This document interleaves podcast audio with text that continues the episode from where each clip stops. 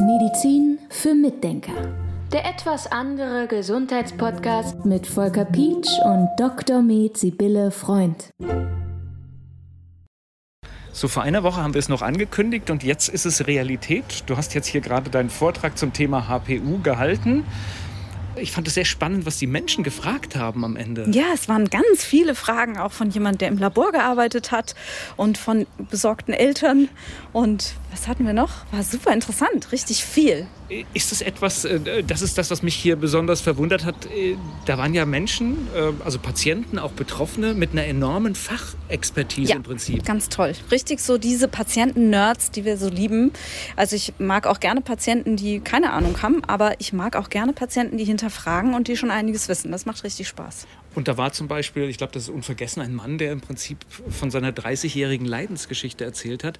Das spricht ja, also normalerweise müsste ja so eine Diagnose irgendwann kommen oder in 30 Jahren, oder? Naja, meine Kollegen und Kolleginnen und Kollegen, die befassen sich mit dem Thema nicht so sehr, weil es eben, denke ich, nicht so griffig ist und weil es dazu auch keine so ja, Pharma, ähm, Pharma-finanzierten Studien gibt, sage ich mal. Es gibt Studien dazu. Ich habe eine Literaturliste. Es gibt einiges an Literatur und es gibt auch Erfahrungen. Und, ähm, aber es ist halt nicht in unser schulmedizinisches System integriert, diese ganze Geschichte. Und ich glaube, das macht den Kolleginnen und Kollegen dann ein bisschen schwer, das zu diagnostizieren und damit umzugehen. Wer ist denn Frau Müller? Frau Müller war eine Patientin, über die ich ganz viel erzählt habe. Die hatte ganz viele Beschwerden, eine ganz lange Geschichte und ganz viele Störungen, die sie erschöpft und krank gemacht haben das ist im Prinzip so dein, Fallbeispiel. Ja. Du hast eine Frau Müller quasi, genau. eine, eine, Patientin genommen und hast ihr halt den Allerweltsnamen gegeben. Genau, ich habe von Frau Müller erzählt, die ich mir ausgedacht habe tatsächlich. Jetzt ist es raus und ähm, bei der ich einfach alle Symptome zusammengesammelt habe. Nein, nie, lange nicht alle, aber die wichtigsten Symptome, die wir bei der HPU kennen und die wichtigsten Beschwerden, die wir von der HPU kennen. Uns treibt ja, ich glaube, das ist jeder, der irgendwie so eine, so eine Mission gefunden hat, immer rum, dass wir möglichst viele Menschen damit erreichen mhm. möchten, weil logischerweise du kannst immer einem Patienten helfen, wenn er bei mhm. dir in der Praxis ist. Ähm, du hast ein Buch geschrieben, da kannst du im Zweifelsfall auch Hunderten oder Tausenden helfen. Bei so einem Vortrag jetzt hier, der gut besucht war in Nierstein mit, mit weiß nicht, waren 60, 60, 70 Leute. Vielleicht, etwa. ich habe hab jetzt auch nicht gezählt, gezählt tatsächlich, tatsächlich äh, da waren. Ähm, da kann man ja auch noch mal ein bisschen mehr erreichen als vielleicht in einem Einzelgespräch. Ja, und was mir auch sehr gut gefallen hat, ist, die Leute haben mich angesprochen danach ähm, und haben gesagt, wie toll, dass man sich hier vernetzen kann. Wir haben alle diese Themen und diese Probleme und danke für diesen Vortrag, weil wir haben, können uns dadurch kennenlernen, können uns vernetzen und das war auch eine ganz tolle Geschichte für die Leute. Das fand ich auch sehr schön. Und das heißt, du möchtest das öfter machen? ja, also ich halte ja sehr gerne Vorträge ähm, und ich möchte gerne ganz viele Leute erreichen, die ähm, also gar nicht so sehr Therapeuten, sondern tatsächlich die Laien.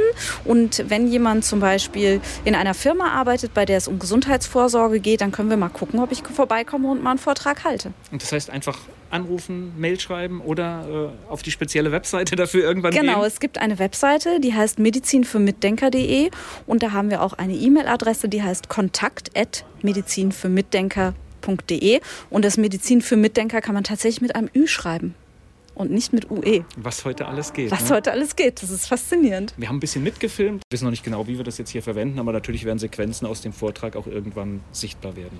Ja, das schauen wir uns dann mal an. Da freue ich mich schon drauf. Was wir machen könnten, wir könnten natürlich jetzt am Ende, das beschließen wir jetzt hier, während wir in Nierstein okay. vor dem Veranstaltungsgebäude stehen, wir könnten natürlich auch eine Passage aus dem Vortrag nehmen. Sehr gerne. Und sie jetzt einfach gleich im Anschluss an unser Gespräch Sehr gerne. dran schneiden. Das machen wir.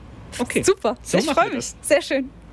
Ich möchte ein bisschen erzählen von der Frau Müller. Die kam zu mir in die Praxis vor einiger Zeit und hat gesagt, ihr geht es gar nicht gut. Man sieht das, sie sitzt da ganz schlapp und kann überhaupt nicht arbeiten und ist total fertig.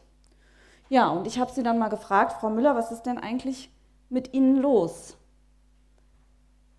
Und dann sagte die Frau Müller, ich bin total müde und erschöpft und das schon seit längerer Zeit. Ich kann überhaupt nichts machen.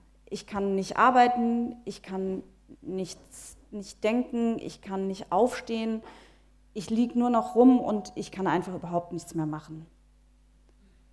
Und dann sagte sie, sie hat auch manchmal so Phasen, da hat sie Depressionen. Da sitzt sie nur in der Ecke und die Welt ist grau, es ist alles total traurig, sie kann sich über nichts mehr freuen. es ist einfach ganz furchtbar für sie. Dann berichtete sie auch noch von Konzentrationsstörungen. Also sie wollte arbeiten, sie wollte ein, ähm, ein Papier erstellen, hat angefangen zu schreiben, zu schreiben, zu schreiben und dann auf einmal wusste sie nichts mehr und konnte sich nicht mehr konzentrieren, hatte Wortfindungsstörungen, konnte ihren Text nicht mehr richtig ordentlich verfassen. Da ging's ihr, das ging ihr sehr auf die Nerven, weil sie eben auch in so einem Beruf gearbeitet hat, in dem sie das eigentlich brauchte. Außerdem hatte sie eine Autoimmunerkrankung, die nennt sich Hashimoto. Kennt ihr jemand von Ihnen? Okay, ist schon ein bisschen bekannter. Das ist gut zu wissen. Ähm, Hashimoto ist eine Schilddrüsenerkrankung. Da entzündet sich die Schilddrüse, für die, die es jetzt noch nicht wissen. Und die Schilddrüse bildet sich dann langsam zurück. Und am Anfang hat man immer Phasen von der Überfunktion und ist hektisch und unruhig, Schweißausbrüche. Und später geht das dann in eine Unterfunktion über.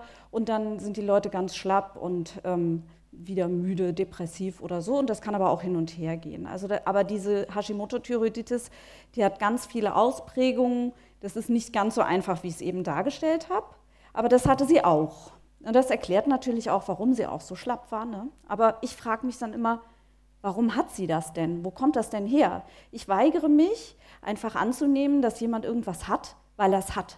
Sondern ich will immer wissen, Woher kommt das denn? Wieso reagiert der Körper so?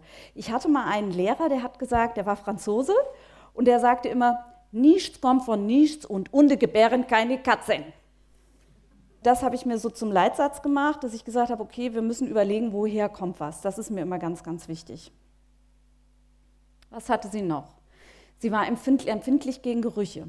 Also sie hat zum Beispiel, wenn sie, ich weiß nicht, Sie kennen diese Läden, wo es so sehr stark nach Plastik riecht oder nach irgendwelchen Duftstoffen.